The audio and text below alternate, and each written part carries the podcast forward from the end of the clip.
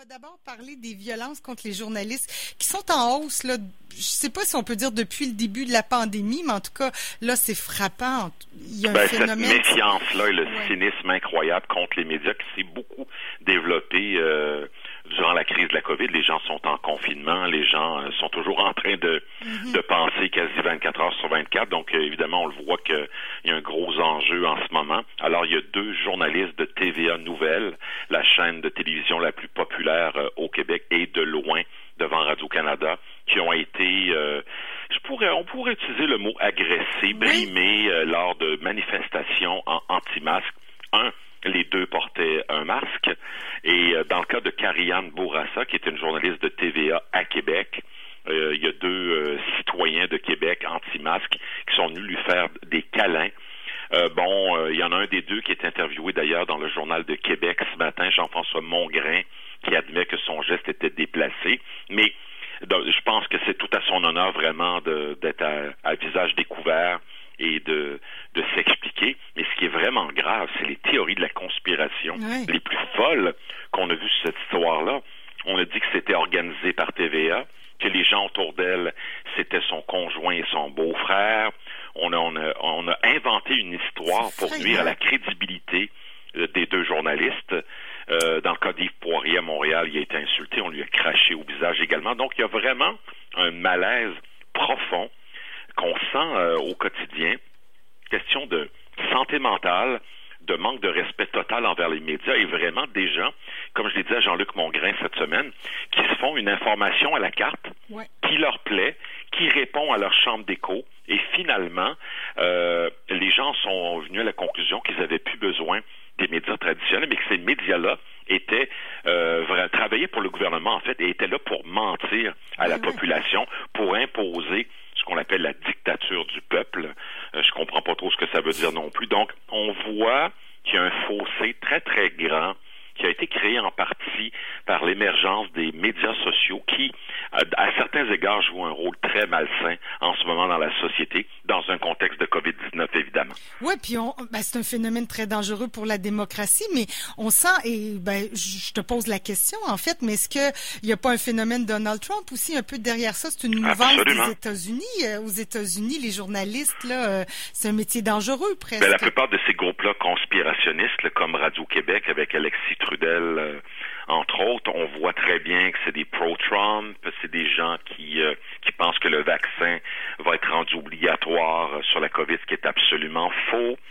Euh, on conserve énormément de liberté. Moi, en, ce moment, je, je dis que j'ai pas de masque à peu près dans une journée, à peu près 23 heures, 23 heures 30 par jour sauf quand je vais à la pharmacie, euh, au CLSC euh, ou encore euh, au supermarché, je me sens pas brimé, je trouve ça plate, comme tout le monde. J'ai hâte que ça finisse, mais je remets pas en cause la science, par contre. Non, c'est ça. Sauf qu'il y aurait des petites notions d'éducation là à faire sur ce que c'est la liberté vraiment, parce que c'est un, terme là qu'on entend, mais c'est là qu'on voit que l'éducation civique aux médias, qui a commencé avec la FPGQ, avec des capsules 30 secondes, il y a deux trois ans, ça va devoir s'appliquer, je crois, dès l'école primaire, l'école secondaire, qu'on explique aux, enfants, aux jeunes, c'est quoi le rôle des médias? C'est surtout de rapporter l'information. Et on insulte les journalistes, mais on veut qu'ils couvrent les manifs anti-masques. Ben oui, puis on était on était fâchés quand euh, la santé publique a dit on n'aura plus les bilans quotidiens. Le monde a dit non, non, on les veut. Les bilans quotidiens, on veut savoir. Alors les bilans sont de retour, évidemment, c'est des communiqués en ce moment parce que il y a moins de décès et tout ça. Mais la réalité, c'est qu'on veut éviter une deuxième vague absolument, et on se rend compte que cette accolade-là de fraternité qui a eu lieu en fin de semaine avec Karianne Bourassa de TVA Québec, ben c'est c'est l'illustration totale d'un malaise profond de la méfiance et du cynisme envers les médias. Et on va devoir travailler là-dessus pour comprendre les sources et tenter de trouver des solutions, évidemment. Il faut se mettre en mode solution, là, et arrêter de chialer, comme on dit. Mais dis-moi donc, est-ce qu'il y aurait matière à poursuite? Est-ce que TVA pourrait dire, parce qu'on a la photo de, par exemple, dans le cas de Carianne, c'est ça? Euh, oui. Euh, euh, est-ce qu'il y aurait matière à poursuite? Est-ce qu'il ne devrait pas y avoir des poursuites ben, judiciaires, C'est le service de police de la Ville de Montréal, le service de la police de la Ville de Québec qui va décider. J'ai l'impression qu'on va mieux protéger les journalistes lors des prochaines manifs, évidemment, mhm. ou encore des services de sécurité privés comme euh, a fait souvent Radio-Canada aux États-Unis depuis un an ou deux. Euh, oui, s'il y a des plaintes formelles, je sais que M. Jean-François Mongrain s'est excusé auprès de Karianne Bourassa. L'autre personne, on ne l'a pas encore euh, identifié. Et évidemment, c'est pas le conjoint de Karianne Bourassa et c'est pas son beau-frère non plus. Arrêtez de dire n'importe quoi avant de publier. Oui, effectivement. Bon, en tout cas, c'est un dossier dont on n'a pas fini de parler parce que la pandémie risque de durer encore un moment et, euh, et de toute façon, ces mouvements de conspirationnisme aussi, là, mais bon. Oui, mais ces jeunes-là qui, qui, sont des journalistes sur le terrain, ce sont des professionnels qui ont une carte de presse de la Fédération professionnelle des journalistes du Québec, qui sont membres du syndicat des, des journalistes de TVA, qui sont donc des professionnels de l'information, qui ont fait des études dans le domaine et ils sont uniquement là pour faire leur travail. Laissez-les il faut les laisser faire leur travail. C'est mon message ce matin. Exact. Bon, j'aimerais qu'on parle aussi de l'affaire Uni. Hier, euh, les deux cofondateurs d'Uni, les deux frères euh, Craig et Mark Kielberger, euh, ben, ont comparu, on peut dire ça comme ça, quoi, quatre heures de discussion, vidéoconférence pour défendre finalement leur fondation. Mais c'est quand même une grosse affaire, là. Ben, ça pue vraiment. premièrement, le budget de 913 millions de dollars. Il semble que c'était un faux budget. On parle d'à peu près 543 millions de dollars finalement. Mark et Craig Kielberger qui ont témoigné hier, ça a été très difficile pour eux. Ils ont dit que même ce 543 millions-là, c'était pas vrai, que le vrai programme aurait distribué des bourses entre 200 et 300 millions de dollars. Et comment ça se fait que ces gens-là, qui n'ont pas l'expertise en bourse scolaire, se seraient retrouvés à toucher 44 millions de dollars pour administrer le programme? C'est un gros scandale. Je ne sais pas si M. Trudeau va survivre. Je pense que s'il y a un vote de non-confiance dans les prochaines semaines là-dessus, qu'on va se retrouver en élection cet automne, malheureusement. Et c'est pas normal de donner un milliard de bourses à gérer un organisme à but euh, non lucratif qui n'était pas un OBNL jusqu'en janvier 2019, qui était là pour faire de l'argent. Ils ont des structures immobilières, ils ont des fonds cachés.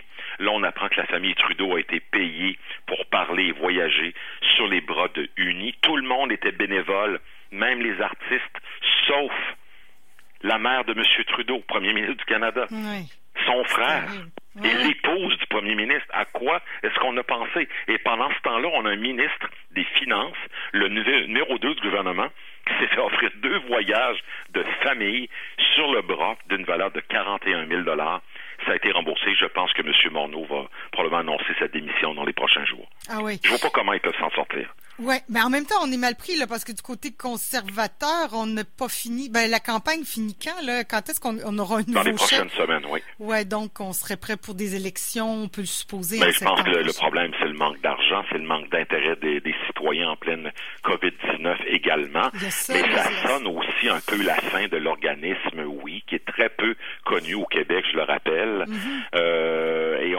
voit très bien que ce programme-là aurait pu être géré par la YMCA ou d'autres organismes spécialisés dans les bourses scolaires. D'ailleurs, je rappelle que l'éducation est une compétence provinciale selon la Constitution de 1867.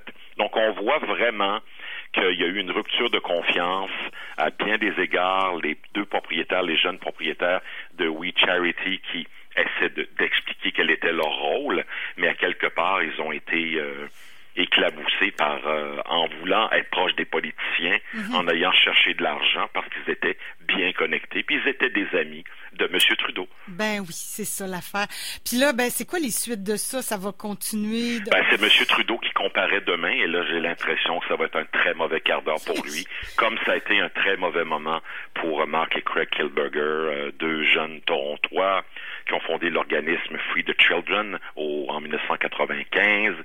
Euh, et euh, depuis ce temps-là, ben, ils ont fait leur petit bonhomme de chemin. Il ne faut pas remettre en cause leur bonne foi, mais il y a vraiment de grandes zones d'ombre sur cet organisme-là. Le Globe and Mail en rajoute des couches à tous les jours. Isabelle Haché, dans la presse plus, en a rajouté une couche euh, hier sur bien des informations sur la fondation de We Charity qui sont basées sur des fausses prémices. Donc, on voit hmm. que c'est uniquement la pointe de l'iceberg en ce moment. Et on pourrait avoir une élection si M. Trudeau euh, perd sa, un pied. Il a perdu, euh, regardez le sondage qui a été publié par la presse canadienne hier soir, 12 points d'appui au Québec perdu par M. Trudeau depuis quatre semaines. Ouais, ouais, ouais. C'est pas 12% c'est 12 points de pourcentage et c'est énorme. Le Bloc québécois est maintenant numéro un dans les intentions de vote au Québec et ça en dit long sur ce scandale-là qui fait oublier le travail de M. Trudeau depuis le 12 mars.